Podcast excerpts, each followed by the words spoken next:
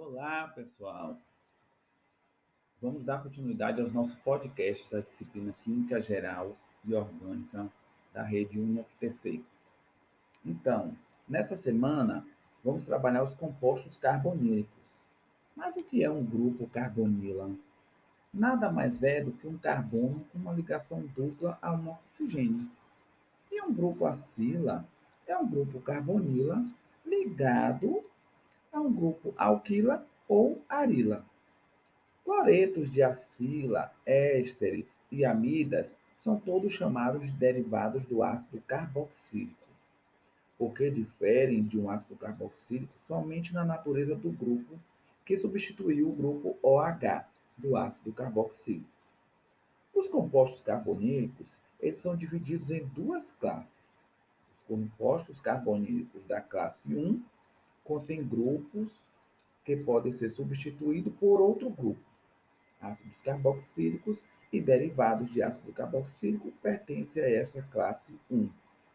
Os compostos carbonílicos de classe 2 não contêm um grupo que pode ser substituído por outro grupo. Aldeídos e cetonas pertencem a essa classe. Mas como é a reatividade desses compostos carbonílicos? Basicamente, ela reside na polaridade do grupo carbonila. O carbono carbonílico tem uma carga parcial positiva, que é atraída por nucleófilos, que tem carga negativa. Os compostos carbonílicos de classe 1 sofrem reações de substituição nucleofílica acílica, nas quais o nucleófilo entra no lugar do substituinte que estava ligado ao grupo acila no reagente. Todos os compostos carbonílicos de classe 1 reagem com nucleófilos da mesma forma.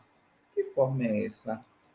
Basicamente, o nucleófilo ataca o carbono carbonílico, formando o intermediário tetraédrico instável, que forma novamente um composto carbonílico, eliminando a base mais fraca.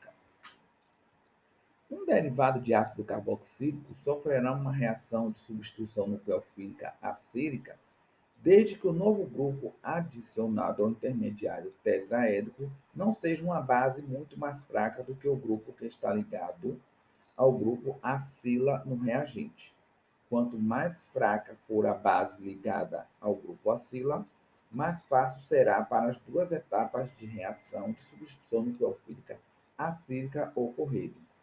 As reatividades relativas frente à substituição nucleofílica acílica são cloretos de acila são maiores do que os ésteres e ácidos carboxílicos, que são maiores do que as amidas, e as amidas, por fim, são maiores do que os íons carboxilados.